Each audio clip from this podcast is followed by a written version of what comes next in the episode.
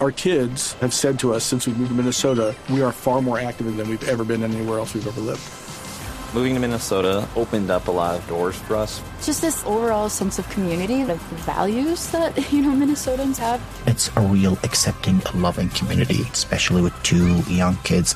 See why CNBC ranks Minnesota number four best state to live and work. A great place to work, an even better place to live. ExploreMinnesota.com slash live.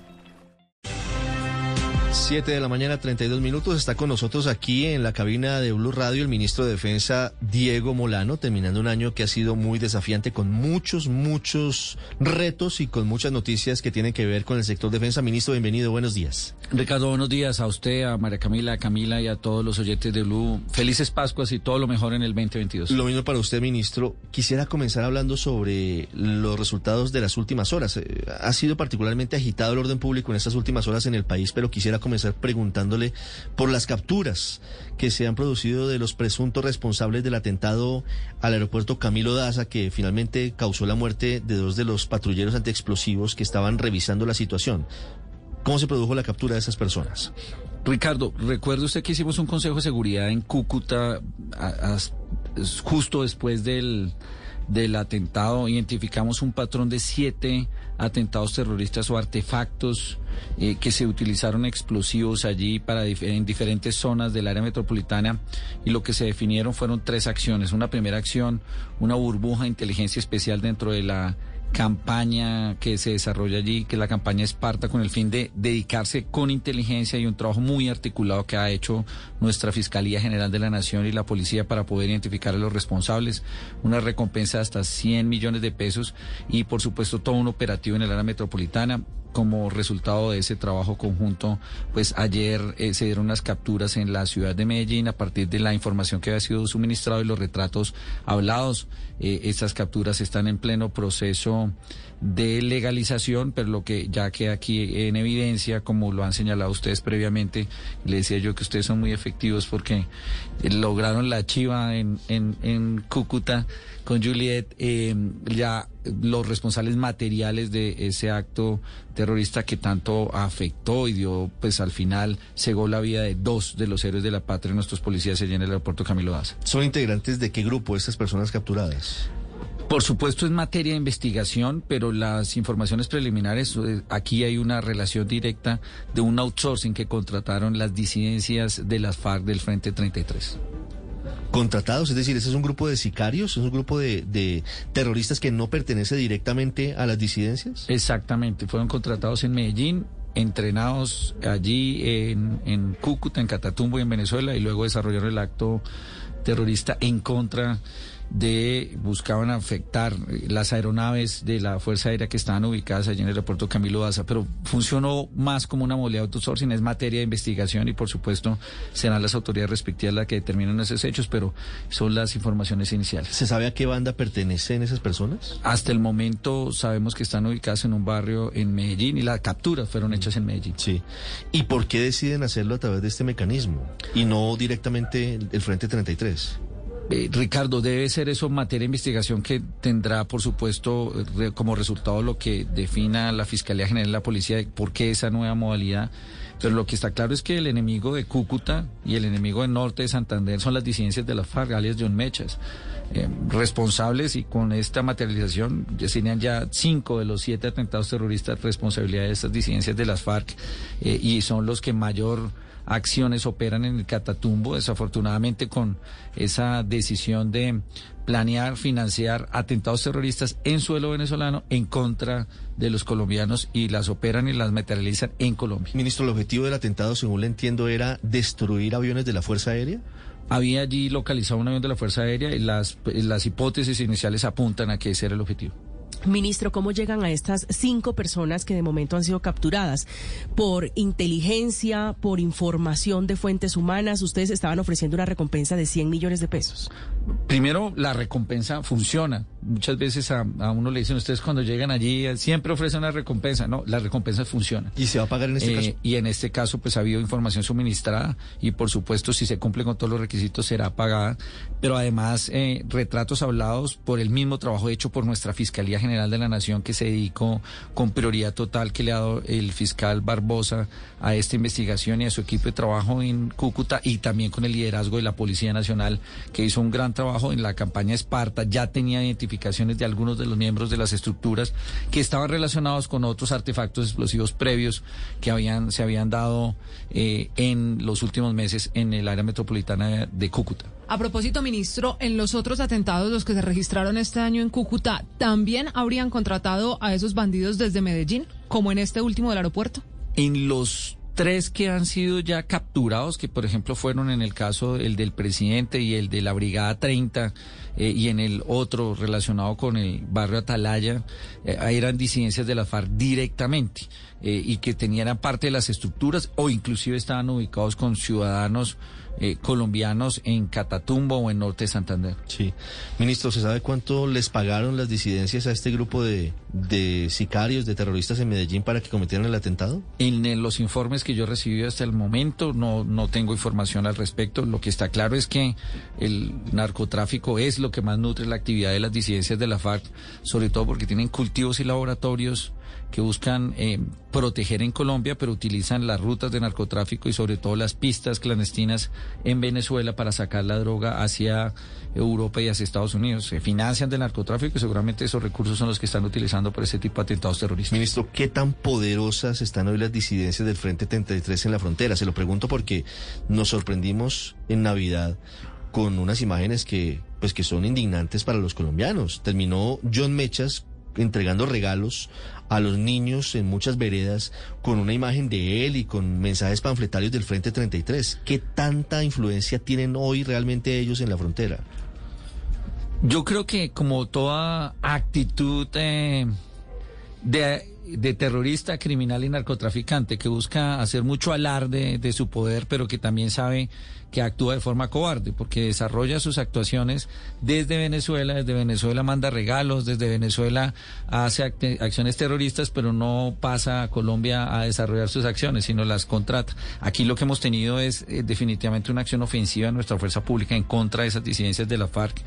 Creamos el Comando Específico de Norte de Santander, tres hombres que tienen el propósito de desmantelar esas disidencias que se alimentan del narcotráfico y sobre todo por la presencia, una fuerte presencia de cultivos ilícitos y laboratorios en Catatumbo, que es a lo que más hemos estado dedicándonos en estos últimos meses, en afectar las instalaciones de esos laboratorios, en hacer la erradicación manual, de modo que estas finanzas que nutren su capacidad bélica eh, precisamente pues se vean afectadas. Ministro, hablando de Venezuela y hablando de cómo se utiliza por parte de las disidencias como su retaguardia, Habla usted de John Mechas, pero también quisiera preguntarle por Iván Márquez. Luego de la muerte de alias El Paisa y de alias Romaña, está huyendo eh, Iván Márquez. ¿Qué información tiene hoy el gobierno colombiano sobre el paradero de este hombre, de este antiguo negociador de paz por parte de las FARC? ¿Está en Cuba? ¿Está en Venezuela? ¿Viajó a Irán? ¿Qué saben ustedes? La información que tenemos por inteligencia técnica y humana es que Iván Márquez aún está en Venezuela y ha tenido intenciones de salir a Cuba o hacia Nicaragua, pero no ha podido materializar esa intención. ¿Y lo está apoyando el gobierno de Venezuela para esa, esa ese objetivo, para salir de, de, ese territorio? El régimen de Maduro siempre ha apoyado y ha protegido a estos grupos terroristas, incluyendo a Iván Márquez y a los cabecillas del ELN. ¿Tienen ustedes, eh, perdóneme que el periódico El Tiempo publicaba en los últimos días información según la cual algunos oficiales de, del ejército venezolano estarían intentando ayudar a Márquez para, para viajar a Irán? ¿Esas están todas las posibilidades o ustedes tienen información de Cuba y Nicaragua únicamente? La información que tenemos de inteligencia es eh, relacionada con Cuba y con Nicaragua, que está en Venezuela, pero por supuesto del régimen y de los militares que allí operan se puede esperar cualquier cosa. Ministro, de esta información que ustedes tienen, información de inteligencia, ¿qué se sabe de cómo se está reorganizando Iván Márquez tras la baja de Santrich, la baja de su otro socio, el bandido El Paisa? Pues el, el, hecho de que el Paisa, Romaña y Márquez estén fuera de circulación, según lo que se conoce, pues tiene una afectación grave a los planes que tenía la segunda Marquetal. Es que recuerden que después del acuerdo de paz, aquí quedó las disidencias de las FARC eh, manejada por alias Iván Mordisco y Vale Gentil Duarte. A Gentil Duarte lo mandan desde La Habana a convencer a Iván Mordisco que se una a las negociaciones. E Iván Mordisco lo que convence a Gentil Duarte que sigan con los planes de las disidencias cuando nuevamente Iván Márquez defrauda al país con el acuerdo de paz y con Santriz, siguen en narcotráfico, se van a Venezuela y su plan con la segunda Marquetal es hacer la ampliación eh, de un grupo de cinco mil hombres. Eh, era su plan inicial, pero no lo han podido materializar, no solo por los hechos que sucedieron en Venezuela, sino porque en Colombia nuestra fuerza pública ha combatido con toda la contundencia esos planes y ha desmantelado varios de esos planes que tenían en Cauca, que tenían en Putumayo, con los comandos de frontera y también en el caso de Nariño. Sí, ministro, ¿Gentil Duarte está hoy en Venezuela? No, Gentil Duarte está en Colombia. ¿Está en Colombia? Ministro, ¿qué participación ha tenido la Fuerza Pública Colombiana en los operativos recientes en Venezuela contra Romaña y contra el Paisa? Lo que le puedo decir es que la información de inteligencia que tenemos nosotros es que estos tres miembros de la segunda Marquetalia están fuera de circulación. Es la información de inteligencia que nosotros tenemos. Sí, pero ¿ha tenido alguna incidencia la Fuerza Pública Colombiana en esos operativos? Nosotros en inteligencia lo único que hemos tenido es que han hecho confrontaciones y que en esas confrontaciones, en tres hechos diferentes, mm. han eh, quedado fuera de circulación. Ministro, le pregunto por otro tema de las últimas horas lo que está pasando en Leiva, en el departamento de Nariño. Dos hechos simultáneos. Yo quisiera saber si están unidos por algún eh, aspecto en particular. Primero, la, el secuestro del patrullero blanco se da finalmente su liberación en medio de, de, una entrega que se hace a la Defensoría del Pueblo. Pero muy cerca de ese sitio, unos integrantes de la comunidad retienen yo diría secuestran porque pues están contra su voluntad. Así hay que decirlo, secuestran. A 18 militares que son entregados esta madrugada finalmente a una comisión humanitaria y simultáneamente son capturados tres de los secuestradores del patrullero blanco. ¿Estos tres hechos tienen relación entre sí? ¿Todo esto está pasando en la misma zona o el secuestro de los soldados es distinto a lo que pasó realmente con el patrullero blanco? Ricardo, usted tiene toda la razón. Aquí es una misma situación. Hay una campaña ofensiva de la tercera división de nuestro Ejército Nacional en Leiva para combatir el narcotráfico y desmantelar esta columna de las disidencias de las FARC, la Franco Benavides. Hay una operación, desafortunadamente antes de esa operación sucede el secuestro del patrullero blanco, un secuestro porque iba en un bus de civil a cumplir su función, eh, y finalmente se da la liberación. Simultáneamente hay una operación en contra de los cabecillas de esta columna de las disidencias de las FARC Ayer se capturan a seis de esos eh, disidentes de la FARC, sobre todo al segundo de la estructura, eh, coincidiendo con los mismos que hicieron el secuestro al policía blanco. O sea, que fue una operación contra la, contra la estructura y que en la captura se encuentra que son los mismos que se capturan los que habían secuestrado al eh, policía blanco.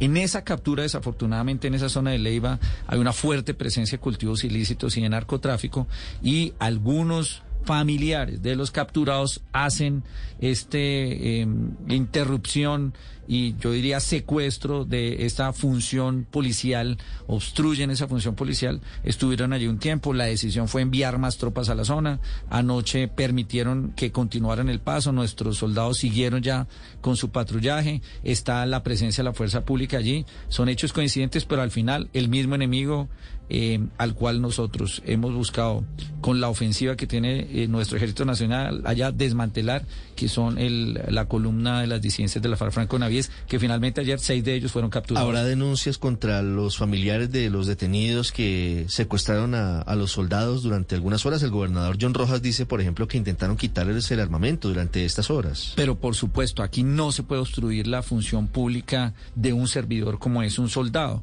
Aquí no hay ninguna retención aquí no puede haber ninguna actividad política, no hay ninguna negociación, aquí había, estaban cumpliendo unos soldados una función pública y ese precisamente inclusive uno de los artículos de la Ley de Seguridad Ciudadana hace mucho más estrictas las penas para que aquellos que obstruyen a servidor público en el cumplimiento de sus funciones. Mm. Señor ministro, y Arauca, Arauquita especialmente, no ha sido la excepción, también está siendo duramente golpeada. En las últimas horas se incautaron 10 cilindros, 10 cilindros que serían de las disidencias con explosivos. ¿Cuál era el objetivo?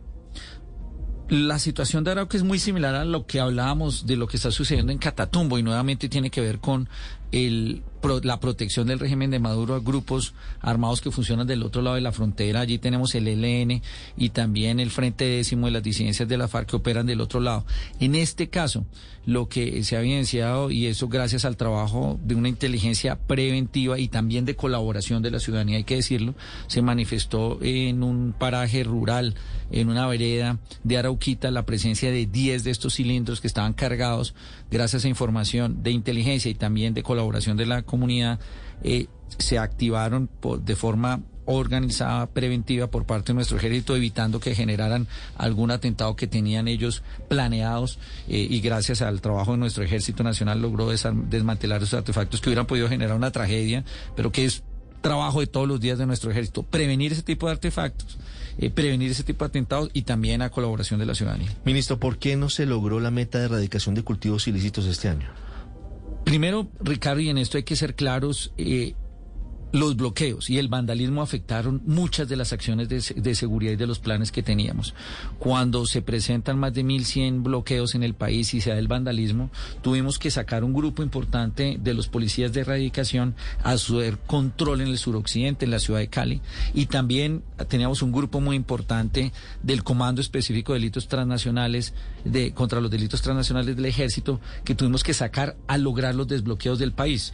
Entonces, en ese periodo, nosotros veníamos con 38 mil hectáreas erradicadas antes del, de abril, superando mucho, en mucho lo que ya veníamos, habíamos hecho en eh, el año pasado, en el mismo periodo de tiempo. Entonces tuvimos que parar lograr hacer el desbloqueo. Respondimos al país con la fuerza pública, le respondimos con contundencia para parar el vandalismo y parar los bloqueos, dar garantía de libertad. Utilizamos los recursos de policía que teníamos en erradicación, lo mismo que el ejército, y eso nos afectó el cumplimiento de la meta. Sin embargo, desde que reiniciamos en agosto no hemos parado. Ya vamos en alrededor de 104 mil hectáreas, debemos estar terminando en 105 mil hectáreas. Es un número importante de hectáreas. Inclusive, estas 105 mil hectáreas nos permite ya cumplir la meta que se había fijado el plan de desarrollo para el cuatrenio, que eran 288 mil, se van a superar en más de 350 mil hectáreas. Sin embargo, el objetivo es cómo reducimos el total de hectáreas de coca. Eso es lo que nos interesa. El próximo año deberían este esfuerzo de 105 mil ayudar a reducir mucho más el número de hectáreas. El presidente Duque había encontrado 173 mil hectáreas de coca. Paró el crecimiento en el primer año, en el segundo se redujo casi en un 10%, el año pasado en un 9%, y esperamos que estos 105 mil nos ayuden a reducir el número total de hectáreas, que es lo que alimenta la violencia. Pero además, déjeme, y si usted me permite, lo que hicimos también fue combatir toda la otra cadena del narcotráfico. El informe de Naciones Unidas del año pasado señalaba que habían bajado las hectáreas de coca, pero había incrementado la productividad. En el diseño del plan de acción para este año dijimos dónde están ganando en productividad las FARC, el ELN y el Clan del Golfo. Y encontramos que eran los laboratorios. Porque en los laboratorios se concentran los insumos, se concentra el procesamiento, es donde hace la pasta base de coca y el clorhidrato de cocaína. Diseñamos una estrategia para destruir laboratorios, ya no solo cuando nos los encontrábamos en el camino de la erradicación, sino con un esfuerzo de inteligencia, de investigación, de seguimiento. Eso nos llevó a que este año se destruyeran 5.600 laboratorios, porque ahí es donde más les duele, porque ahí es donde procesan la pasta, donde ganan mayor cantidad de recursos, inclusive donde más contaminación generan, porque todos los químicos los vierten a las fuentes de agua. ¿Hay algún cambio en la producción de cocaína que permita que tenga hoy mayor productividad que antes, ministro? Claro, lo que señala el estudio de Naciones Unidas es que los cultivos de coca estaban teniendo mayor productividad. Ellos habían aprendido, están haciendo, al haber crecido esas hectáreas, habían incrementado la productividad en el número de cultivos y en el procesamiento en los laboratorios. Por eso este año tuvimos como objetivo también destruir laboratorios y golpear la parte final de la cadena, que eran las incautaciones. Porque ahí es donde más, o sea, el valor de un de la pasta base de coca, eh, al cuando ya se coloca en el mercado casi que se triplica. eh, y por eso este año también hicimos un esfuerzo muy grande en incautaciones, 650 toneladas de cocaína incautadas, la mayor incautación en un año eh, de la última década. Y ese esfuerzo también se hizo por parte de nuestra fuerza pública, especialmente con dos campañas en donde ya estamos ejerciendo un liderazgo regional con la Armada y con la Fuerza Aérea, una campaña naval Orión que inclusive vincula a 30 países que ya están haciendo incautación de coca a través de eh, vía marítima y una campaña aérea para controlar las rutas que particularmente salen de Venezuela en el Caribe y en Centroamérica. Ministro, Estados Unidos ya está enterado de, de esto, de que este año no se cumplirá la meta que existía en torno a la erradicación de cultivos ilícitos. Hemos eh, venido siempre teniendo una permanente comunicación y cooperación en el trabajo conjunto en la lucha contra el narcotráfico. Ellos saben los retos que enfrentamos y por supuesto tienen conocimiento y hemos articulado esfuerzos. De hecho, nos han dado un apoyo fundamental para el desarrollo de este esfuerzo de erradicación eh, que se hizo. Inclusive hemos discutido esta estrategia de laboratorios también. Sí, pero no, no hay ningún tipo de preocupación en torno a, a posible recorte de ayudas, teniendo en cuenta que no se cumple la meta. La verdad es que con la última decisión del Congreso de Estados Unidos se ratifica el apoyo a Colombia en la cooperación militar y policial, incluyendo pues los programas de erradicación. Ministro, usted habla de esfuerzos, habla de sumar mucho más en la lucha contra el narcotráfico y quiero preguntarle por el glifosato, porque este gobierno lo anunció durante muchos meses, usted a su llegada al Ministerio de Defensa, la llegada del glifosato. Le queda muy poco al gobierno del presidente Iván Duque. Para el 2022, ¿cuál cree que va a ser la suerte de, del glifosato para luchar contra los cultivos ilícitos? El gobierno del presidente Duque fijó en su ruta y en su política de lucha contra el narcotráfico la ruta futuro que buscaba combinar todos los esfuerzos, no solo erradicación o aspersión, sino erradicación manual, como lo hemos venido haciendo. Desarrollo alternativo, también sustituyendo coca por cacao, por café. Hay más de 100 mil familias del PENIS que hoy hacen parte de ese programa, que han sustituido, que hacen parte de lo que se, de lo que se llama el Programa Nacional de Sustitución, que sigue adelante. Y la aspersión es una opción. En el caso de la aspersión, nuestra policía tiene listos los aviones. Se hizo una modificación total del programa, de modo que es una aspersión por precisión, una aspersión que implica que está totalmente tecnificada, con uso de tecnología, no hay discrecionalidad del piloto, se ha modificado la composición química eh, de modo que tenga un mineral que caiga de forma lateral, que los vuelos no vayan a más de 30 metros de altura, no se va a poder hacer en todo el país, sino en áreas de extensión de cultivos industriales donde no haya fuentes de agua. Y eh, todos esos cambios ya están listos. Lo que hemos venido encontrando, desafortunadamente, y es un hecho lamentable, es que algunas decisiones judiciales interpuestas paran el proceso cada vez que arrancar. Eh, y no solo ha sucedido con aspersión, lo vemos en Nariño. En Nariño hemos tenido dos decisiones judiciales que ya no solo pararon la aspersión, sino que han parado la erradicación manual. Por la consulta previa. No, no por, se supone que por una consulta previa, pero en este caso han parado eh, por unas, unos hechos en donde no estaba estipulado que se vienen a hacer consultas, sino otros hechos que pararon la erradicación manual. Hoy en, en Nariño tenemos 30.000 hectáreas de coca y una decisión judicial que no permite hacer ni aspersión ni erradicación manual.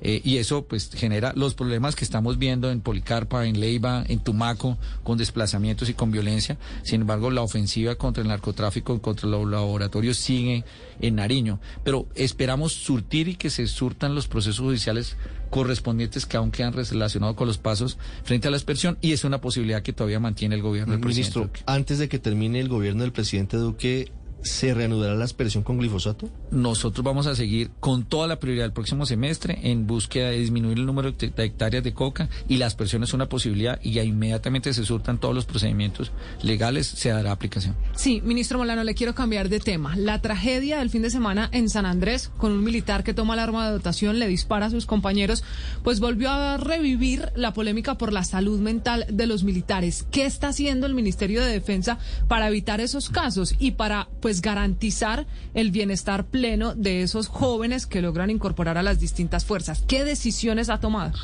Tenemos hoy en nuestra fuerza pública 400 mil hombres, entre los soldados y policías de Colombia, soldados de aire, mar y tierra, la FAC, la Fuerza Aérea, eh, la Armada y nuestro Ejército Nacional y la Policía 160 mil, particularmente patrulleros.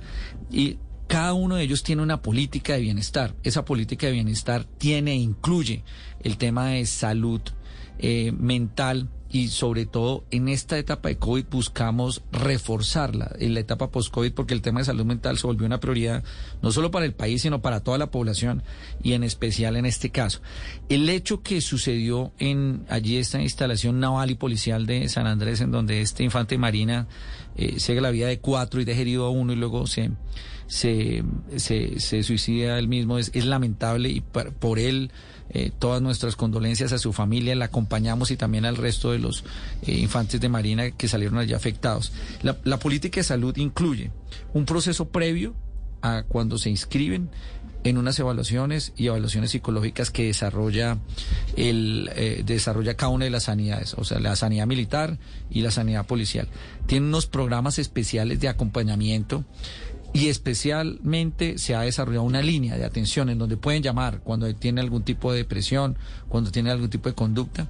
Se hace en a cada uno de nuestros soldados, en especial los particulares, en unos batallones de reentrenamiento que eh, se hacen capacitaciones y procesos de reentrenamiento cada ocho meses. En esos procesos de reentrenamiento por los que pasan todos los soldados que han estado en patrullaje, que han estado en actividad, tienen acompañamiento psicosocial y se trabajan temas de salud mental y además se ha desarrollado por parte de nuestra área de bienestar y de sanidad un proceso de acompañamiento psicológico a, eh, temas críticos que se encuentran. En, en, promedio, en los últimos 10 años, 50, entre 51 y 54 miembros de la fuerza pública ah, se han suicidado eh, anualmente. Este año llevamos 34, menor que las tasas de los años pasados. Por supuesto, el COVID afecta, las etapas eh, navideñas afectan mucho. Eh, esta es una prioridad de trabajo para nosotros en la fuerza pública que lo hemos venido haciendo y que sabemos que tenemos que reforzar. Hoy la salud mental tiene que ser una prioridad de salud pública para todos los colombianos, pero en especial para nuestra fuerza pública. Sí, ministro. Usted hablaba hace un rato sobre el vandalismo que se presentó lamentablemente de forma colateral frente al paro nacional que comenzó en abril por cuenta de, la propuesta de reforma tributaria y, y lo que ya todos conocemos. Pero también hay unas denuncias, incluso documentadas por Naciones Unidas. Hace unos días se conoció el informe sobre el asesinato de 28 personas aparentemente a manos de integrantes de la policía. ¿Qué va a pasar con, con una reforma estructural a, la institución? ¿Usted considera que se necesita realmente una reforma de fondo por cuenta de lo que está ocurriendo, por cuenta de estas denuncias y lo que reporta, por ejemplo, Naciones Unidas? La transformación de la policía ya se dio, Ricardo, y la hicimos por voluntad propia por decisión del gobierno nacional y el presidente Duque. Tres acciones de transformación de la policía este año. Primero, el proyecto de ley de profesionalización que acaba de ser aprobado en el Congreso. Es un proyecto de ley revolucionario en términos de cómo se mejora las competencias de todos los policías. Ese proyecto de ley define que todos los policías deben tener certificación de competencias en derechos humanos, uso de la fuerza procedimientos policiales y servicios policiales. Eso significa que cada cinco años un policía tendrá que enfrentarse a un examen, una evaluación que haga un, en, un ente al interior de la fuerza pública. Si cumple con esos procedimientos puede ascender o puede seguir su carrera, inclusive recibir bonificaciones y además de recibir una bonificación de excelencia si no tiene ninguna investigación. Si no cumple, se le da una segunda oportunidad o si no, sale. Vamos a quedarnos en la policía con los policías excelentes que cumplan con esa capacidad. Eso va a ayudar a mejorar. Eso fue el primer cambio para la transformación y va a ser un cambio muy importante en los próximos 30 años en la policía. En segundo término, se aprobó también en el, Congreso, en el Congreso un nuevo régimen disciplinario. Se actualizaron todas las normas de la policía en el régimen disciplinario, de modo que se pudiera tener cumplimiento de altos estándares internacionales, pero además que no hubiera impunidad de modo que todas las faltas graves y gravísimas sean investigadas de forma plena. En segundo término, que haya rendición de cuentas por parte del inspector general de la policía, que cada ciudadano si pone una denuncia en contra de un policía pueda hacer seguimiento de cómo va esa denuncia, que sea absolutamente transparente y adicionalmente que eh, estará el, eh, el, también el policía con garantía del debido proceso, inclusive descongestionando la inspección general. Hoy hay una cantidad de investigaciones disciplinarias de si el policía no tenía el uniforme bien colocado, si llegaba tarde, que congestionaban la inspección general. Hoy la inspección general se va a dedicar a investigar específicamente las faltas graves y gravísimas al régimen disciplinario, las otras son normas más administrativas. Estas dos transformaciones permitirán avanzar en ese proceso de transformación de tener una mejor policía. Lo hemos hecho por voluntad y decisión propia. Yo defiendo mucho que la policía tiene 130 años de tradición de una autoridad legítima y allí donde han habido errores, o incumplimiento a la ley, tenemos cero tolerancia a aquel que manche el, el honor del uniforme. Eh, y las investigaciones están en curso. De hecho, frente a hechos como el caso de, de, Javier Ordóñez, ya hay capturados. En el caso de las otras investigaciones, le corresponde a las autoridades respectivas y determinar. Yo por eso, frente a los informes, especialmente el informe preparado por el aquel consultor que hoy es candidato al Senado, un informe donde dice que aquí hubo una masacre policial, nadie puede usurpar las funciones del fiscal general de la nación, que es el que determina los tiempos, tiempo, modo, lugar y de cualquier hecho que hubiera cometido un servidor público y, y, especialmente un policía. De hecho, ya hay varias imputaciones para algunas de las investigaciones que se han abierto y nuestra policía ha colaborado de forma permanente con ese proceso de investigación y esperamos que eso den los resultados. Pero no se puede hacer afirmaciones sin darle garantía del debido proceso. Los hechos tanto del, de noviembre, el 21 de noviembre del 19, como del 9 de septiembre en Bogotá con la destrucción de CAIS, como lo que pasó del 28 de enero en adelante, son lamentables. Hubo una violencia exacerbada toda la garantía para la manifestación pacífica. Pero allí donde hubo violencia, vandalismo, obstrucción, bloqueo, pues tienen que hacerse las investigaciones y donde hubo algún hecho que sea un acto en contra de la ley, por supuesto, cero tolerancia por parte de la administración del presidente. Pero fíjese, ministro, que lo que pudo haber pasado desde la muerte de Dylan Cruz es que la gente percibe que no ha actuado la justicia que pues lamentablemente en medio de, de, los vericuetos de las leyes o de un sistema como puede ser la justicia ordinaria y la justicia penal militar, pues se van diluyendo responsabilidades que pueden ser culposas o pueden ser dolosas o puede que no haya responsabilidades, pero la gente lo que espera es que se diga si hay o no responsabilidades y eso se diluye y termina alimentando debería, pues obviamente esto es rechazable, pero termina alimentando sentimientos de, de, no sé si radicalización o de molestia que terminan detonando en lo que ha venido ocurriendo. En el caso de Dylan Cruz, por ejemplo, ministro, eh, ¿por qué no se ha hecho un, acto de reconocimiento pleno de, de, lo que pasó? Allí el capitán Cubillos, incluso lo han dicho eh, los eh, expertos balísticos, dicen pues seguramente fue una situación eh, culposa porque no había una intención de matarlo, de, de causarle la muerte, pero sí finalmente termina quitándole la vida. Ha faltado de pronto autocrítica, ha faltado un acto de contrición, ha faltado decir sí, cometimos un error, fue involuntario, ofrecemos disculpas a, quienes se hayan visto afectados. Ricardo, yo le lo voy a plantear el hecho de que hubiéramos desarrollado estas reformas de la policía eh, de fondo en la materia de profesionalización y también en, el régimen disciplinario implican una decisión de siempre de mejora y de tener mejor policía, de tener mejor procedimientos, de tener em, eh, procedimientos más expeditos.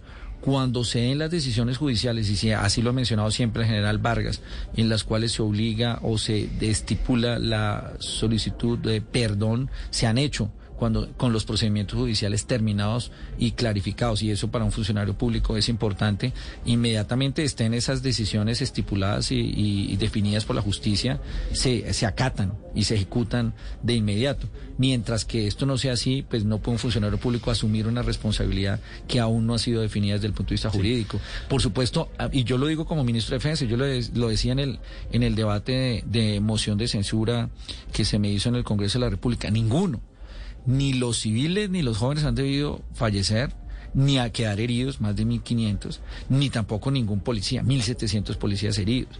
Eh, inclusive pues, los patrulleros que desafortunadamente murieron allí en el punto del, del paso del comercio en Cali. Esto no a suceder, esa violencia no a suceder. Eso no es manifestación pacífica, eso es una cosa completamente diferente. Lo lamentamos profundamente, a mí me duele en el alma o que un civil o que un policía hubiera resultado afectado.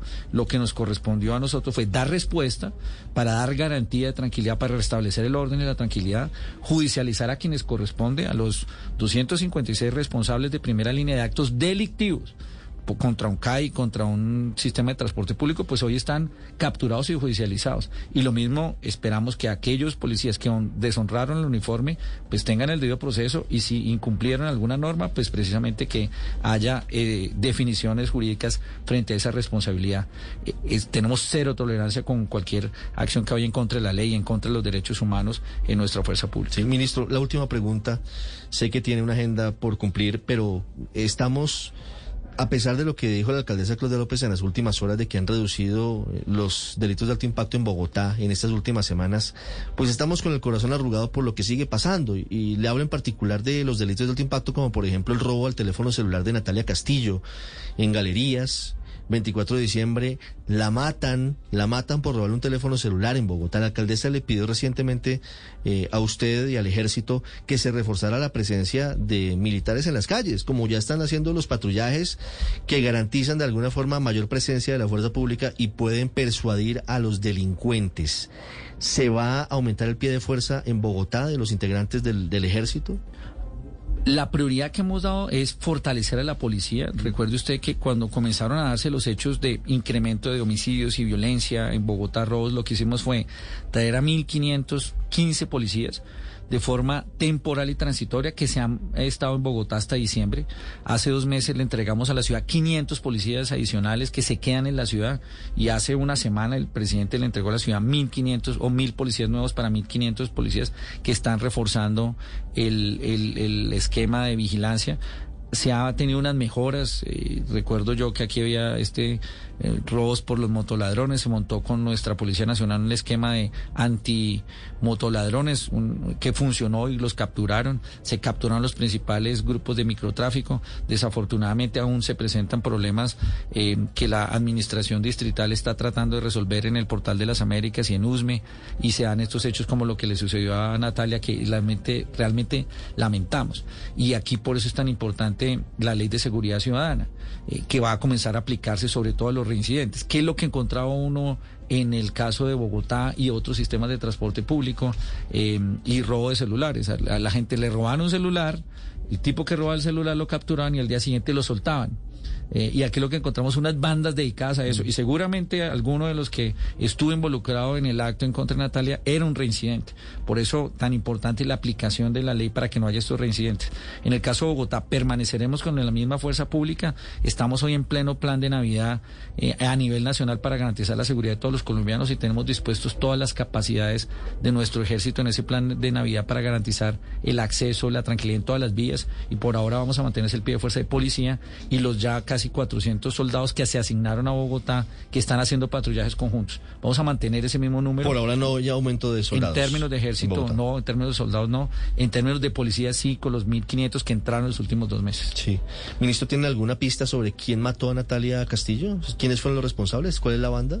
Iniciado, inició ayer inclusive la, eh, este, se anunció una recompensa que sucedió de 20, 50 millones de pesos por parte de la policía y esperemos que eso nos dé mayor información. Pero estoy seguro que, como siempre, en nuestra fuerza pública, nuestra policía da respuesta y vamos a encontrar los responsables de este, eh, yo, yo, digo que abominable crimen, porque es por un celular, a uno le parece increíble. Pero claro, es absurdo. Y, y en una zona que en teoría tendría que pues no generar este tipo de, de actos, pues obviamente es un una zona comercial de Bogotá, en donde la gente, pues, en teoría se, se siente segura, pero lamentablemente pasan estos hechos. Señor Ministro de Defensa, Diego Molano, muchas gracias y un feliz año para usted. Gracias por haber estado aquí con nosotros. Ricardo, muchas gracias a ustedes, a Mara Camila, Camila, un saludo especial y a todos los colombianos, gratitud inmensa por el respaldo y el apoyo que le han dado a nuestros soldados y policías. Tuvimos una, una campaña este año de la fuerza de la gratitud y recibimos mensajes de todos los colombianos para nuestros soldados y policías que en estas épocas navideñas, mientras que muchos podemos disfrutar en familia, ellos están en todos los rincones de la patria cuidando y protegiendo a los colombianos. Eso es cierto, hay miles de soldados y policías hoy resguardando las carreteras, cuidándonos a todos mientras estamos de vacaciones y en celebración. Ocho, nueve minutos, ya regresamos en Mañanas.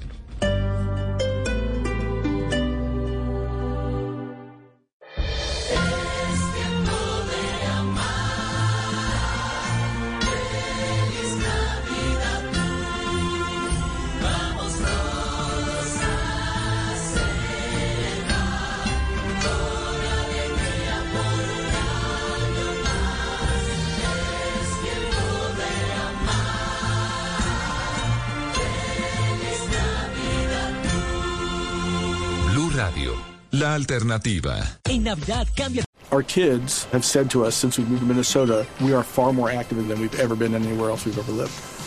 Moving to Minnesota opened up a lot of doors for us. Just this overall sense of community, of values that, you know, Minnesotans have. It's a real accepting, loving community, especially with two young kids. See why CNBC ranks Minnesota number four best state to live and work. A great place to work, an even better place to live. ExploreMinnesota.com slash live.